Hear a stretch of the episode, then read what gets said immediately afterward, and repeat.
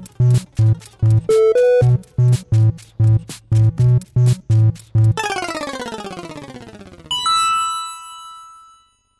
Bienvenidos a Pulsa Start, del podcast casi diario de videojuegos. Hoy vamos a empezar hablando de Marvel's Guardians of the Galaxy, este juego que se presentó hace eh, poquito centrado en los Guardianes de la Galaxia, que está desarrollado por Eidos Montreal, creadores de Deus Ex Human Revolution y de Shadow of the Tomb Raider.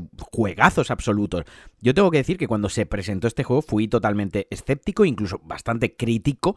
No, no conecté con él, no le vi gracia, me parecía una aventura en tercera persona shooter eh, totalmente genérica, pero eh, Bandai Namco ha permitido a algunos medios, a bastantes medios, no a este, eh, jugar una hora aproximadamente de juego, la zona central del juego, y entonces los medios hoy están llenos de primeras impresiones, de opiniones, y parece ser, por lo que hay, hay casi una unanimidad y una conformidad en, la, en las opiniones generales, que el juego ha salido o parece muy muy bueno, o sea, que parece un juego divertido, que sí que está muy centrado en, en el shooter, en no soltar los gatillos, pero que el tono del juego mezcla muy bien el humor con bastante desarrollo de personajes de una manera bastante, bastante seria, más seria y madura de lo que podía parecer en un inicio, y donde la principal gracia jugable está en combinar las habilidades de los eh, cuatro protagonistas que nos acompañan en la aventura, que nosotros llevamos todo el rato a, Peter, el, el prota, y que pero podemos controlar, bueno, podemos dar órdenes al resto de nuestros eh, compañeros. Con esto se crea, digamos, como una pequeña estrategia a la hora de jugar y pues hay ciertos compañeros que tienen una, unas habilidades quizás más de healer, de para curarnos, para hacer de support, otro para infringir muchísimo más daño. Entonces, pues está ahí un poquito el tema. Es una aventura lineal, capitulada, es decir, tiene capítulos que son totalmente lineales, con pequeños puzzles, con plataformas y con muchas zonas de acción y entre partida y partida, entre pantalla y pantalla, entre capítulo y capítulo, mejor dicho, podemos visitar nuestra nave que actúa como un hub central donde pues podemos investigar, interactuar con los compañeros con nuevas líneas de diálogo. Además también parece ser que tiene como pequeñas decisiones dentro del juego que si bien no cambian el final ni determinan varias aventuras eh, ni determina la aventura hacia eh, varios caminos muy diferenciados, sí que es cierto pues que tiene pequeñas eh, diferencias en el gameplay, en el momento y en la pantalla en la que estamos jugando. Son decisiones que afectan al momento concreto, pero bueno, que le dan ese también le dan ese saborcillo, ¿no? Ese regusto como que estás eligiendo algo. Así que para mí ha sido una sorpresa, me tengo que tragar mis palabras, al menos todo lo que he leído y he visto al respecto de, de este gameplay que han dejado probar. Y la verdad es que os voy a reconocer que me ha entrado un poco el hype y un poco las ganas de, pillarlo de lanzamiento. Así que si finalmente me decido, seréis los primeros en saberlo.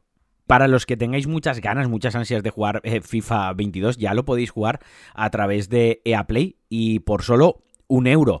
No sé si lo sabéis, pero bueno, lo, lo comento. EA Play permite tener pruebas de juegos completos. No son demos, puedes probar el juego durante unas horas. En el caso de FIFA 22 puedes probarlo durante 10 eh, horas. Y además, si nunca habéis estado suscritos a EA Play, que no es mi caso, pues tenéis oferta del primer mes por 99 céntimos. Así que por un euro podéis darle 10 horas de caña al FIFA 22. Además, el progreso que, que tengáis se mantiene para vuestro FIFA 22 si lo habéis reservado o si lo habéis comprado, que es mi caso, yo lo tengo reservado. Lo que pasa que esta semana, pues tampoco tengo mucho tiempo y ya para lo poco que queda para que salga, pues tampoco me voy a dar de alto otra vez porque ya os digo, yo no puedo aprovechar la oferta. El precio normal son cuatro pavos, que tampoco es que es un buen precio, pero ya os digo que no lo voy a aprovechar. Pero para quienes tengan el ansia de fútbol y tengan ganas ya de, de probarlo, ahí lo tenéis. Y esta noche a las 12 de la noche tendrá lugar un Nintendo Direct de aproximadamente unos 40 minutos donde la compañía nipona presentará las novedades para estas navidades. Así que apuntaoslo en la agenda esta noche a las 12, 40 minutitos de Nintendo Direct. 40 minutos que pueden ser una delicia, que puede estar muy guay, o puede ser un auténtico infierno. O sea, Nintendo lo mismo te da una de cal, otra de arena, te anuncia un bombazo y te enseña cosas guay, que lo mismo te mete ahí un Direct de, de chapa tremendo. Bueno, yo cuando lo vea lo cubriré y os contaré lo más interesante por si no queréis verlo o si no queréis trasnochar tanto. Y como sabéis, esta semana se actualizó el firmware de PlayStation 5 que ya permitía cambiar el SSD, eh, instalarle compatibles y Digital Foundry, que es esta web, este, este canal de YouTube que hace pruebas técnicas de juegos entre diferentes plataformas y que también testea el hardware de las consolas y demás, ha hecho una prueba con el peor eh, SSD compatible con PlayStation 5, que es el Western Digital SN750 SE. Se ha ido al gama más baja, al peor de todos, y ha querido testearlo. Y la sorpresa es que, por ejemplo, Ratchet Clan funciona perfectamente. También lo han probado con otros juegos como Cyberpunk o como Control y funcionaba a la perfección.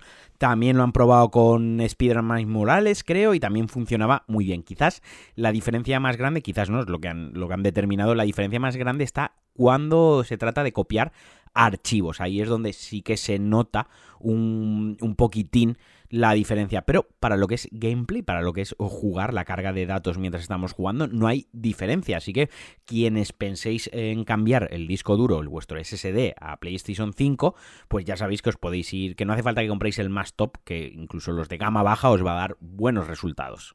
Y para acabar, en PlayStation hay una serie de ofertas, hay unos cuantos juegos japoneses de oferta y os voy a decir algunos que me han que yo recomiendo. Por ejemplo, tenéis Final Fantasy VII Remake, está a 40 euros, es un precio un poquitín alto. En la versión de PlayStation 4 también está la de Remake Integrate, la de PlayStation 5 a 56,79. Está, sigue siendo un poquitín alto, pero bueno, está oferta. Está Nier Replicant por 38 euros para PlayStation 4, Yakuza Laika Dragon para Play 4 4 y Play 5 por 35 euros. Persona 5 Royal, del que hace poco estuvimos hablando con Marina aquí en el podcast, 27 euros. Jutman para PlayStation 5, 26 euros. Y Dragon Ball eh, Fighter Z, se me, había quedado la mente en blanco, Ultimate Edition, uno de mis juegos de lucha favoritos, es una auténtica pasada. Y si, sois fans de Dragon Ball, es un must que jugarlo sí o sí, 18 euros. Y ya por último también se descuelga por ahí de Wonderful 101 Remaster por 20 euros, que también es otro must Y para los que os mole Nino Kuni, que a mí no me gustó el primero, el segundo, el primero me lo pasé entero, el segundo lo jugué hasta la mitad y ahí lo abandoné está a 10 euros. Vaya, es un juego que es muy bonito, que está hecho con muchísimo cuidado, con muchísimo amor. A mí, ya os digo, no me acabo de gustar, pero creo que fue más problema mío que del propio juego. Y bueno, hasta aquí el Pulsa Start de hoy. Os recuerdo que esta noche hay Nintendo Direct a las 12 de la noche y que mañana os contaré las novedades si me da tiempo a grabarlo. Lo tendréis a primera hora y si no durante el día o si no el fin de semana. Así que nada, os mando un besote muy fuerte y adiós.